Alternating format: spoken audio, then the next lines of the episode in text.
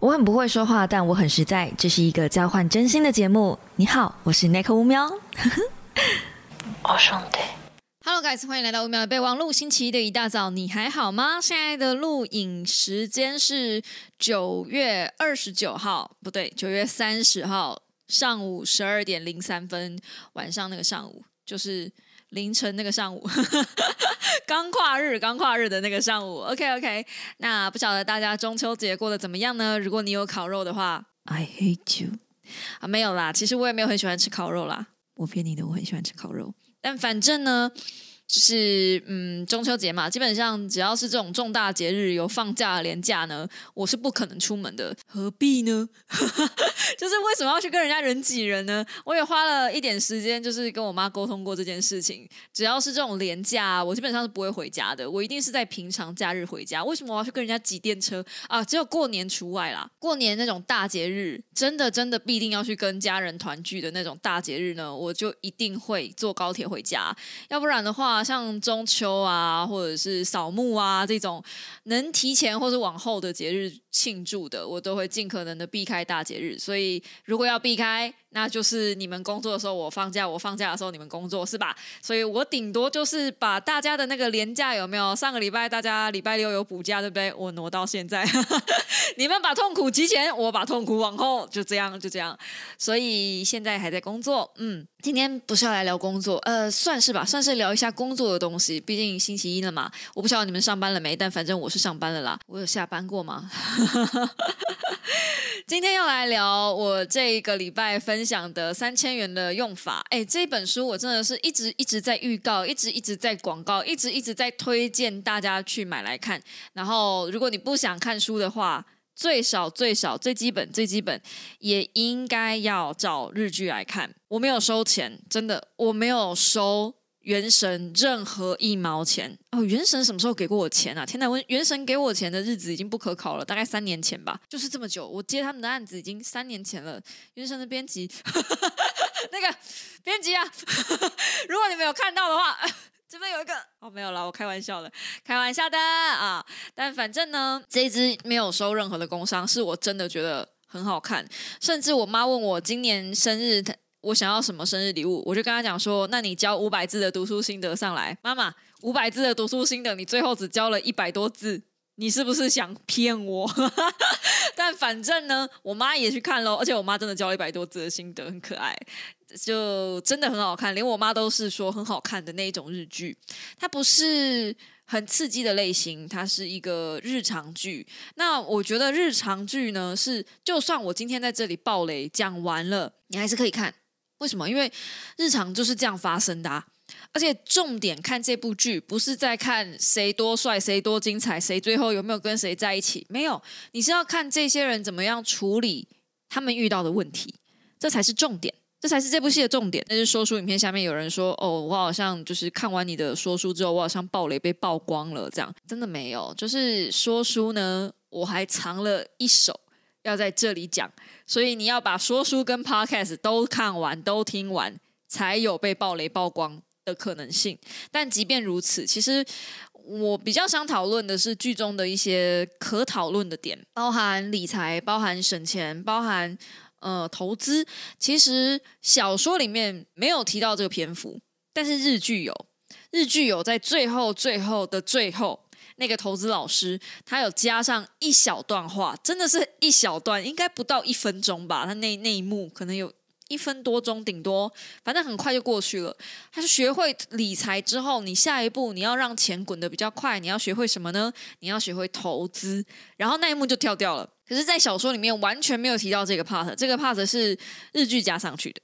那我不晓得日剧有没有作者一起进来做改编，但我相信有啦，因为通常日本在改编日剧的时候，他们都会多多少少参考一下作者的意见。我自己觉得，如果你要学会理财，一定要学会理财。就是我已经讲 N 百遍了，你要学投资之前，你一定要学理财。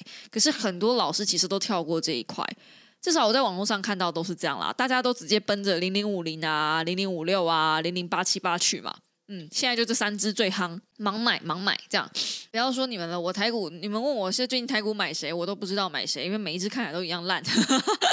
对，台湾看起来就是一个很迷茫这样子，因为美国那边又在说要升息，对不对？他们那些坏蛋就是一下说不升，一下说升，一下说不升，一下说升，是怎样啦？决定一下好不好？到底要不要结扎？反正总之，现在国际局势就是很焦灼，因为两年前毕竟疫情前的时候，那时候成长幅度很大，然后疫情后时代。并没有像大家想的那么好。你们要知道，股市其实不是反映局势。我越来越觉得，股市反映的是人心，不是状态。就是大家在期待的过程中，那个 moment 才是股市发酵的点。可是等到事情真的发生了，然后不如预期，因为大家的期待都会抓很高嘛，啊，不如预期，哎，就会往下掉。就就就会往下跌，所以我觉得现在的局势，不论是美股也好，台股也好，就是大家一片焦灼，就是因为很多人当初在疫情的时候都在那边放话说，哦，疫后疫情时代啊，然后会恢复正常啊，大家就会开始疯狂的赚钱啊，等等的，因为大家都在家里面囤着钱嘛，然后都不出门嘛，所以到时候一定有很多资金流出来嘛。事实上没有，没有没有如大家想象的那么多。有啦，就是对于观光产业的复苏是有的，可是你看观光产业的那几只相关性的股票也没有爆的非常厉害啊，除非你是拉的非常前面，就是疫情前就在投资的人，那你就有比较有感的成长。我讲的是航空业，嗯，航空业在疫情前的时候，尤其是华航，然后因为我自己是华航。长荣的股东嘛，所以我知道我看过华航有八块的，有十二块的，然后我大概是在那个阶段入场的，就是十二三四五六那边入场的。我现在看到华航，大家说华航烂股烂股票啊，就最近不是跌到二十一二十了吗？然后我心里面想说，嗯，华航有八块的，你要看从哪里入场，真的我也觉得入场时机蛮重要的。所以现在对于呃新手来说，就是。还在理财阶段，你根本还没接触过投资的人，你现在看台股，你只会一片茫然，没有像大家想象的说什么哦很好赚啊，还是放着就可以呃赚很多钱啊，或者像疫情时代那时候，就是好像很多少年股神出来随便买随便赚，有没有？现在已经没有那么好事了，因为现在不是那个时代了。那我当然我也不知道吓大家，就是我怎么一来就在吓大家呢？我们先来讲理财。那我为什么会说这部戏很棒？如果他只是单纯投资理财的技巧，我就觉得就跟一般的理财书没什么大不了的。理财这件事情其实很关乎到嗯人生状态，就是我最近一直在嗯纠结花钱这件事，因为我觉得我的人生哈已经到了一个分歧点了。尤其是我现在已经过生日了嘛，所以我已经正式的满三十五岁，要踏入三十六岁了。那依据我娘的说法，是我现在已经是三十六岁了。已经要三十七岁了，我妈都喜欢把我多算一岁，我真的不知道为什么，她很喜欢把我算老，可能这样子觉得会跟她比较近吧。但反正她很喜欢把我算老。总而言之呢，你们不觉得三十五岁听起来好像跟三十还近一点？可是三十六、三十七感觉就快靠近四十了，有没有？大家有没有在小时候听过一句话，就是你现在要努力存钱，以后老了才能出国？去走走去玩，很久以前大家都喜欢说我们要延迟享乐啊，哦，你现在多努力存一点啊，然后有房有车了之后啊，你以后老了就会比较安心的去玩啊，去放松，去退休啊。但你有没有想过哈？我最近就是想到一个盲点，等我一把年纪了，I mean literally 一把年纪哦，这个一把不是五十五岁那种一把，是可能 like 六十五岁哦，或者是。七十五岁哦，因为我婆婆嘛，就是就是七十几岁的人，所以我看得到七十几岁的人是什么样的状态。他退休了没有错，他也每天都游山玩水没有错，可是他有些地方就是不能去啊，就是身体脚就不好嘛，然后身体有些地方就不好嘛，然后吃东西也不会吃的很多。真的，你年纪一到哈，你就不会想要吃很多。我之所以。打那个针只是因为我想要控制我的垃圾食物的进食量。我本来就吃不多，然后我又喜欢吃零食当正餐，我又喜欢喝咖啡，又喜欢没事吃麦当劳，所以我当然会胖啊！因为我完全没有在吃一些正常的食物。我说的是，比如说像鸡胸肉、像米饭、像菜。就是一般正常人类在吃的食物，那些东西通常我都不会吃。就是我一个人在外面，然后我老公又没回来的状态下，通常我都是饼干果腹，有时候可能一整天都没吃。所以我不是那个瘦身笔真正的用法，就对我来说的用法，它是要让我抑制吃垃圾食物的那个冲动。然后我因为不会想吃垃圾食物，我因为没有食欲，所以我就会跑去看看冰箱有什么可以东，就是东西又可以可以吃。这样，反正就是它是一个抑制欲望，然后提醒自己，而且已经花了那么多钱了。对我来说，我真的要去完成一件我很讨厌的事情，这一件事一定要让我先花钱。这是我发现的。我真的很讨厌运动，可是因为我真的花了很多钱在运动这件事情上，再加上我知道赚钱很难，所以我绝对不会放弃运动这件事情。我绝对不会放弃运动带给我的附加效果，然后我养成的这一些，比如说肌肉量啊，就是重量啊这一些东西。我如果觉得退步了，我心里面想的，哎，不是我退步了，我心里面想是，哎呦，我的钱白花了。这样你们可以知道我的个性是什么吗？为什么我要先讲这个呢？是因为。理财其实也关乎个性，也关乎年龄。当你年纪大的时候，这部呃三千元的用法里面有一个年纪很大的老奶奶。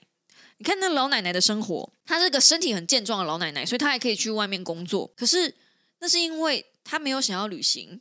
那是因为他的享受，他的核心，他喜欢跟家人相处，他喜欢做菜，喜欢料理。七十五岁的宅的方式，在他不爱打电动的状态下，就是喜欢窝在厨房。就是他的个性，就喜欢窝在厨房。我看了这部戏，我问我自己啊，我也请大家先问问自己，你最喜欢做的一件事情是什么？无论这件事情花不花钱，你最喜欢做的一件事情是什么？千万不要讲工作，除了工作以外，除了赚钱以外。的兴趣是什么？如果没有，那这件事情有点大条，只爱赚钱，然后也只爱工作，这样的状态下的话，万一有一天我没有办法工作了，我我就没有热爱的事情嘞，我人生顿时失去意义哎，所以不可以热爱工作，不可以只有热爱工作，而且热爱工作这件事情也不健康。然后我再回到我前面讲的，大家不都说什么延迟享乐，老了之后就可以去游山玩水吗？并没有。并没有等到七十几岁的时候，你根本不会想游山玩水。然后你们再去看那个带爸爸妈妈出去旅行的那些旅游指南，他都会写说不要排太多行程，尽量找厕所多的地方。每次出门就是要找先找厕所，然后找冷气，找一些就是你知道比较轻松的行程。为什么？因为等你到六十五岁的时候，你要走也走不动了，你要去看游山玩水也看不动了，然后你。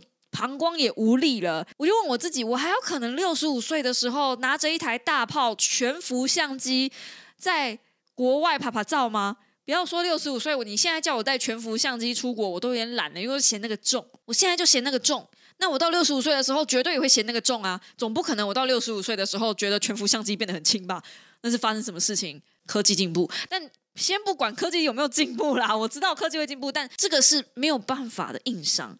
所以我开始觉得，等到你有钱，等到你有闲，等到你有力气，等到你有时间才出门去旅行，这件事完全不合逻辑。因为那个时候你的身体已经跟不上了。可是反过来说，如果我现在就要花钱去旅行，因为旅行才能增广见闻。如果你整天只是在家死读书，那只会变书呆子。其实我很也很鼓励大家能够去旅行，就出门走走，去看一看，增广见闻，看看世界是好的。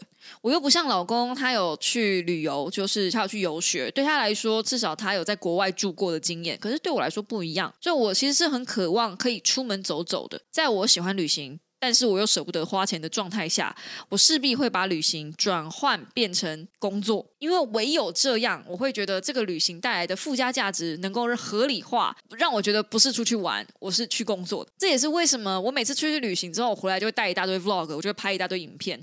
结果这样的结果就是旅游也没玩到，没有好好享受到，工作也没做到，因为大家不爱看 vlog 影片，vlog 影片出来就是就是。一团散沙，就是渣，拖累我整个频道的观看流量等等的，反正就是很很很恐怖的一件事。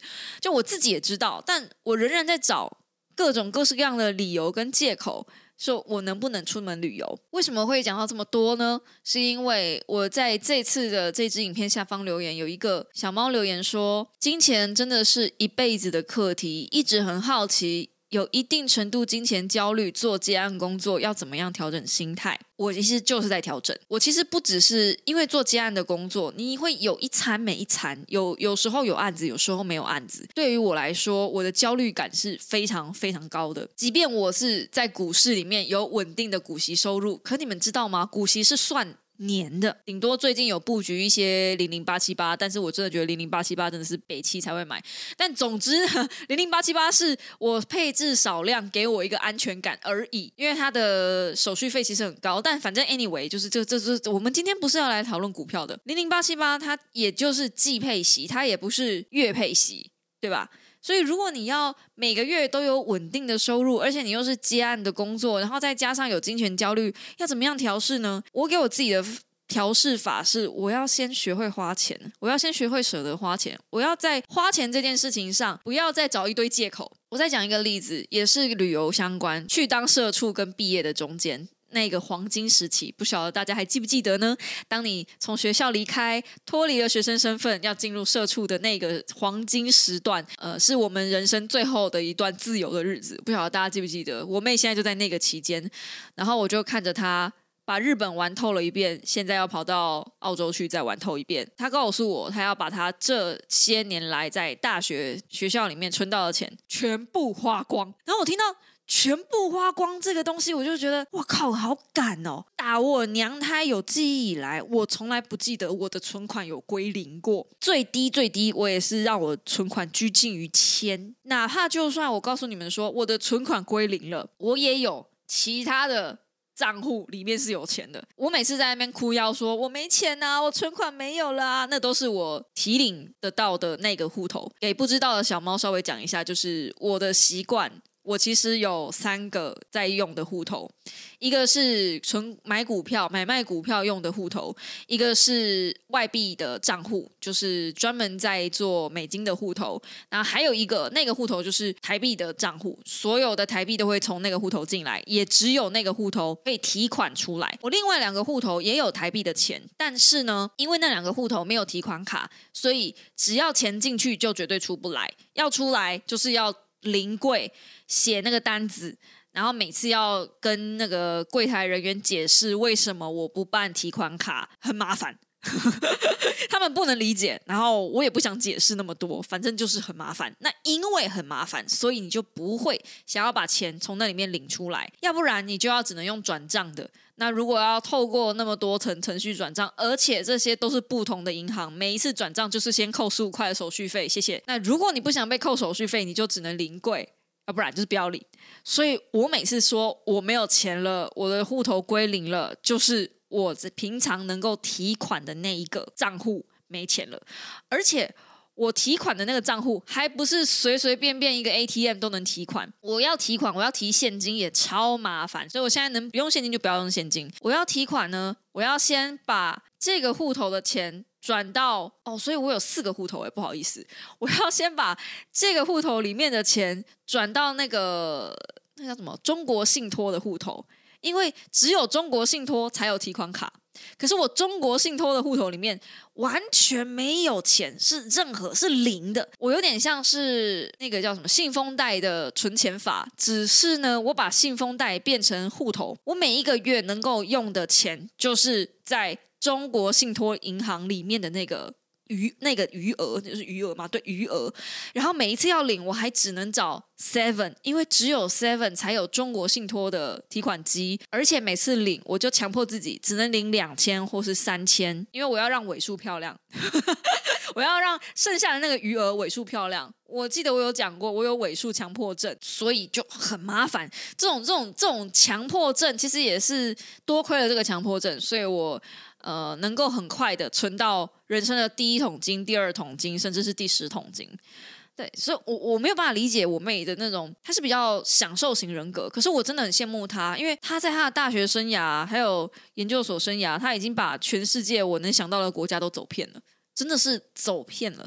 她不当 YouTuber 真的好可惜，我真心觉得，就是我看到她的的线动，我都觉得天哪！如果我去这些地方，我会出什么影片？有没有觉得就是？工作狂在在想的事情，所以我要放下第一件事，就是我要克服的第一件事，就是我要先懂得花钱，然后我要取得第二个，我要取得工作跟放松之间的平衡感。要我自己完全出国旅行，然后到完全不产出任何东西，那是不可能的。就是我自己都知道不可能，因为我是一个很喜欢分享的人。如果我不是一个喜欢分享的人，我今天也不会坐在这里跟大家叨逼叨了。如果去旅行看到什么好东西、好吃的、好玩的、漂亮的，我一定会想跟大家分享。可是分享现在有很多很多的层面，这个。我们留到会员频道里面，但反正有关于演算法跟长影片的东西，现在已经不流行了。总而言之，之总而言，分享有很多形式，我不见得要用成本最高的那种形式去分享。我一直很积极的在安排自己，有没有可能真的就是放轻松，然后去花钱，单纯的去花钱。我光是买一只嗯七千块的太阳眼镜。七千块的太阳眼镜，说真的不是一个非常便宜的太阳眼镜，因为毕竟它就只是一只太阳眼镜。我还问老公说，为什么有太阳眼镜要到七千块？三九九也就有啊。然后老公很认真的跟我讲说，三九九的那个太阳眼镜应该是没有抗 UV 的功能，因为毕竟我们眼睛是会受到太阳影响嘛。然后我最近是真的有感觉，台湾的天气跟日本的天气哦，这个夏天。特有感，热到一个就是眼睛会张不开耶！我不晓得大家有没有这种感觉。然后我再加上我长时间盯电脑嘛，所以我的眼睛最近变得非常脆弱，就是我有感受到我的眼睛在老化这件事，我就很紧张，我就下定决心，好，那我就买一只太阳眼镜。反正我就这么一只好的太阳眼镜，那个三九九、二九九的太阳眼镜，我我有，而且我没有什么在戴。但是我知道，如果我买了一只七千块的太阳眼镜，我一定会戴。那你们知道这个七千块的太阳眼镜，我从什么时候开始看吗？就是我下定决心说好，我要买这只太阳眼镜，到我真的买下这只太阳眼镜，这中间大概过了一年。我不是中间一直找不到我自己喜欢的，我很确定我想要的牌子，我很确定我想要的型号，我知道我自己适合什么样的样子，但是我一直下不了手。这就跟我想买相机，但是我一直下不了手，然后那个相机就一直推陈出新，有没有？然后他们一直出新的，我就一直下不了手，一直下不了手，一直下不了手。理财对我来说从来都不是一件太难的事情，难的都是难在我要怎么样出手去用掉我手上的钱。就像买股票对我来说一直也不是太难的事情，难都是难在我找不到卖出的点。买很简单，我总是能在一些还不错的买点入场，可是我总是找不到好的卖点出场。卖点这件事情真的要问我妈，我妈总是能在一些很厉害的地方，就是很漂亮的地方脱手。我真的觉得她不用问我什么时候卖，你想卖就卖，真的，因为我觉得我妈卖的点都比我漂亮很多，所以。我不知道，我就是傻傻持有，所以我是一个傻持有者。无论是现金也好，还是股票也好，也造就了，嗯，我是个傻存钱、傻理财，然后傻傻就有钱的人。可是我仍然没有办法安心的去花钱。那回到问回那个小猫的问题，就是。在做接案，怎么样面对自己的金钱焦虑？就是接案的工作，因为你有可能有一有有时候有，有时候没有嘛，所以一定要创造自己的被动收入，一定不能只有这个接案的工作。我相信一般的人，如果你没有我这么严重的金钱焦虑的话，理论上不会像我一样这么的嗯舍不得花。一个正常人，一个正常人是能够客观的看待自己所有的金钱收入跟资产的。就是当我的资产，我背后我知道我自己的背后是有底的，like 我不知道五六七八百万的时候，可能不会这么恐慌。可是我发现哦，我发现我背后无论有多少钱，我都很恐慌。我以前觉得是钱不够多，可是后来我发现，当钱够多了之后，我仍然处于那个恐慌状态。所以根本我的问题根本不是我存不够多的钱，我的问题不在钱身上。所以我的问题不是金钱焦虑，我是没有安全感。那那个没有安全感来自于哪里？我现在还找不到答案。对未来没有安全感，对于现在这个状态没有安全感，对于环境没有安全感，可能都是，可能我永远都处在我随时都要被 fire 了的状态，也可能有关系。我不晓得这件事情我有没有讲过，应该是有。就是我一直都会处于在无论是有工作还是没有工作的状态，我一直都觉得我快要被 fire 了。在我当 YouTube 的第一天，我就有那种感觉，我快要被 fire 了，我要被时代淘汰了。就是很快的，小猫可能就不会需要我了。很快的，这边就鸟兽散了。很快的，我就被大家淘汰了。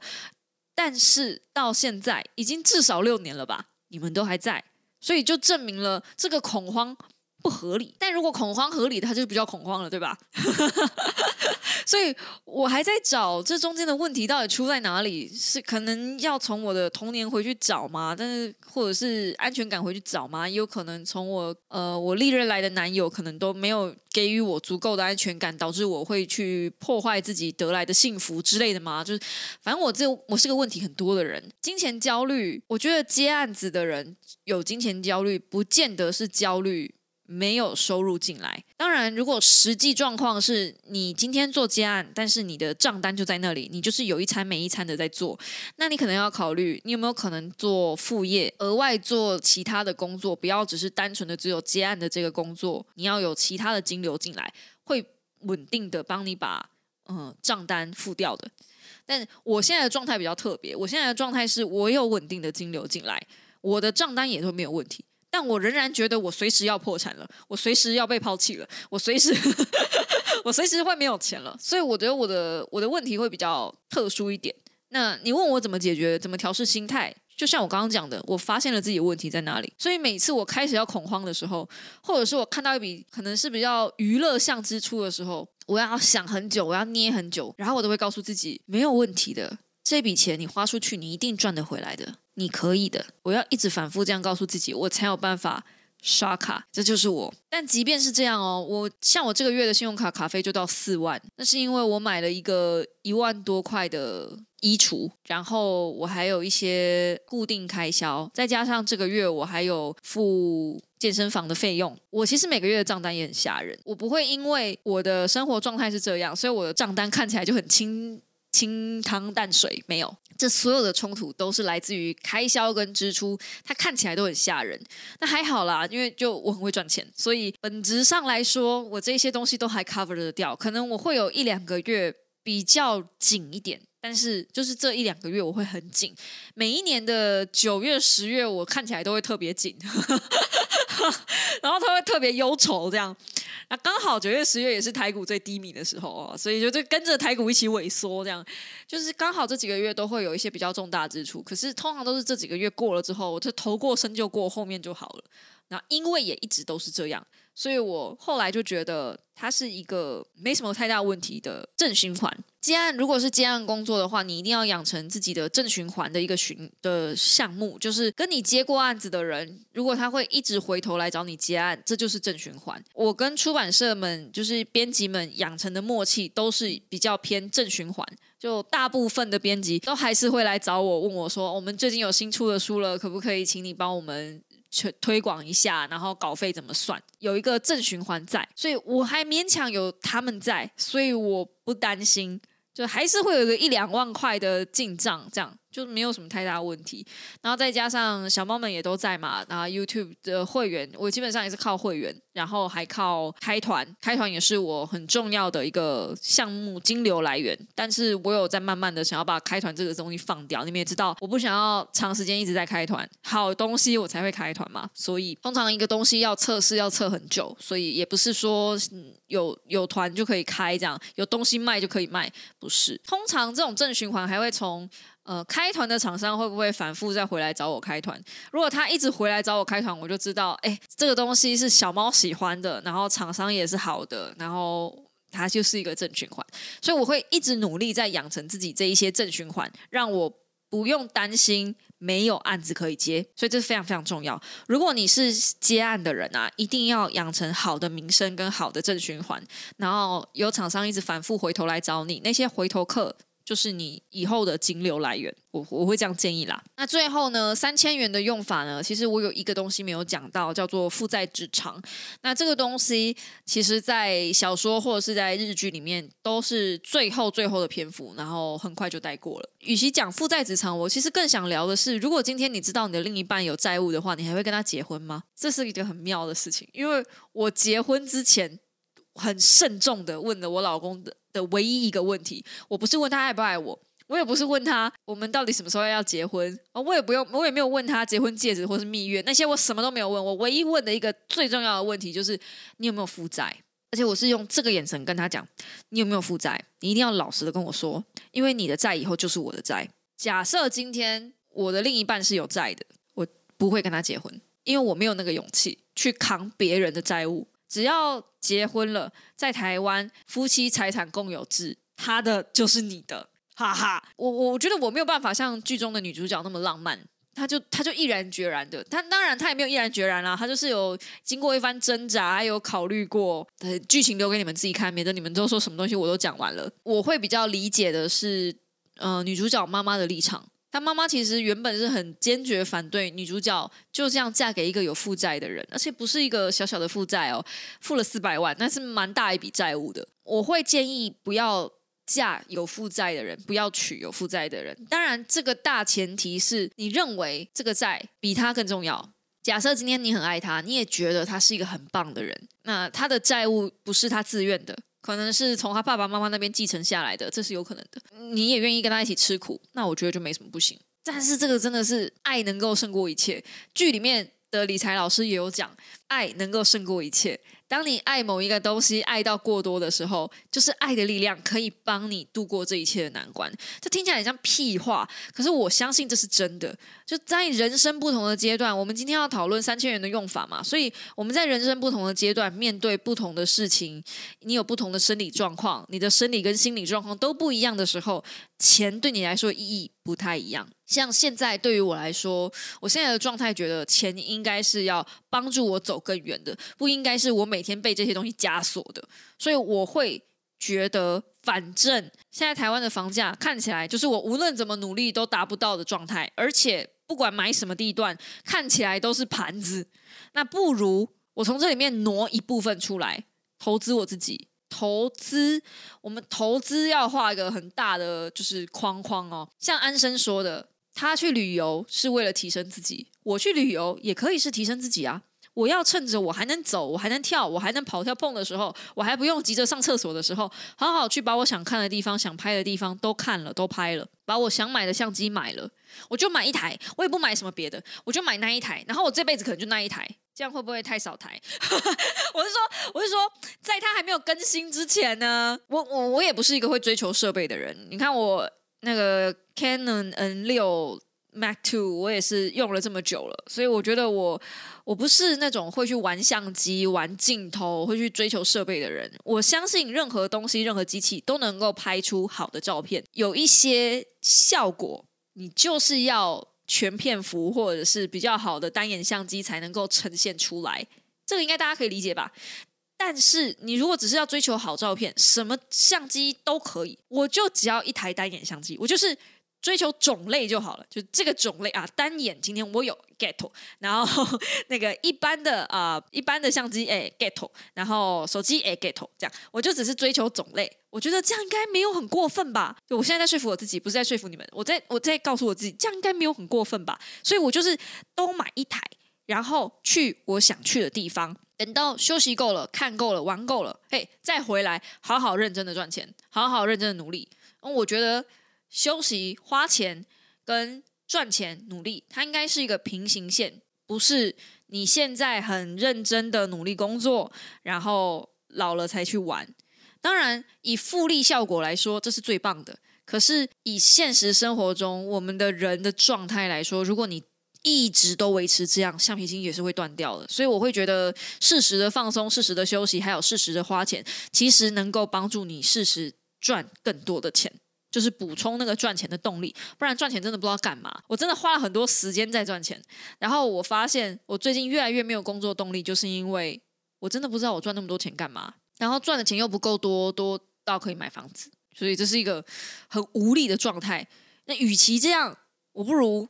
买自己想买的东西就不要花了，不然我会一直想这个东西，然后乱花别的，因为很焦虑。怎么讲到这儿呢？总而言之，我认为，如果今天你是嫁一个有债的对象，你就不能够实行这么轻松、这么惬意的实行这件事。那负债子偿其实还有一个呃剧中的解法啦，是爸爸妈妈决定借钱，就是当贷款方，然后用比较优渥的利率去。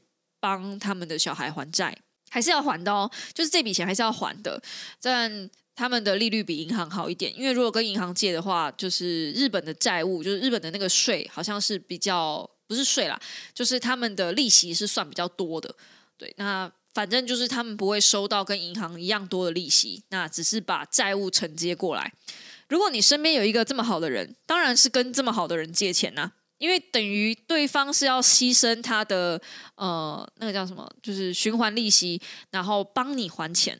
而且，并且他同样的钱，他可能没有办法放在银行赚到这么好的利息。当然，根据剧中所说，奶奶的说法是没有你们的利息给我的，其实比银行的更好，因为现在银行都不到一趴了。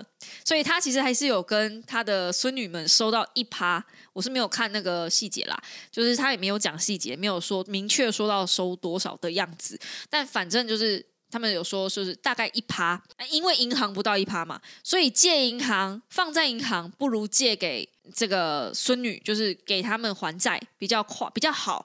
以利息来说，奶奶也是赢；然后以孙女来说，她不用还到这么多的钱，也是赢。然后又可以嫁给自己喜欢的人，双赢。你能够找到一个这么好的长辈，当然是好啊。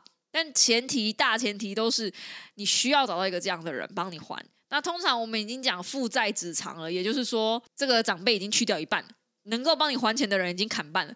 所以通常你要看你的另外一半的长辈有没有这么好的人出现，因为是剧剧呢，它不需要讲人情债。如果是台湾，很可能就会讲人情债。你今天如果是一个男生跟你的老婆的长辈借钱，哇，那你可能之后就要活在你老婆的阴影底下，有没有那可能拿人手短嘛？所以，哎，反正理财这玩意儿啊，就是。只要牵扯到人，都会变得很复杂，而且牵扯到别人，就会变得更复杂。但是有趣的就是，理财不是一件死事、死存钱的事，理财是一个随时随地可以依据你的生活、依据你的状态去变动的事情。我就是因为看了这部剧，看了这本书，然后我开始理解了，我不应该死存钱，因为死存钱让我的生活变得很痛苦，然后也放大了我的金钱焦虑，放大了我对于未来的恐惧感。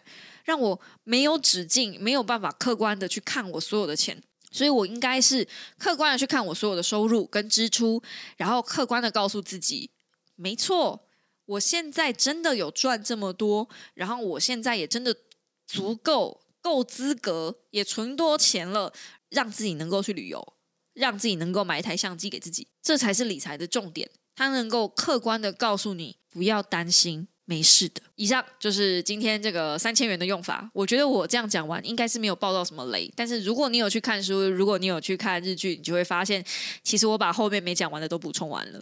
嘿嘿，厉害了吧？我用个人经验直接把它带进去，听起来好像是没讲到什么，诶还是其实有讲了什么？但反正 希望大家还是能够好好享受这部剧啦，就是或者是这本书。那小说跟日剧里面其实它有一点不太一样，就是小说比较着重在更多理论层面上，就是他会把存钱的那一块写的比较细一点点。那像爸爸的部分，或者是妈妈跟爸爸的那些对手戏啊，或是一些你知道人与人之间的互动啊，小说里面就比较没有那么的详细在描写。爸爸那一段，就是他哭着去跟妻子讲话的那一段，那一段在小说里面就比较轻描淡写的带过。这样喜欢看剧情的人看日剧是没有问题的。那如果你想要补充说明，搭配着小说一起看，两个一起看，哎，颇有奇效。你会完完整整的吸收到这一部戏跟这个作者想要给你的资讯。理财不只是理财，理财同时也是在过生活。就希望大家喜欢喽。我真的觉得。二零二三不对，我可能不是二零二三哦，应该是人生必读了。这本真的真的真的很棒。我们就下个星期同一时间无名的备忘录再见喽！祝大家有个愉快的早晨，大家早安，拜拜。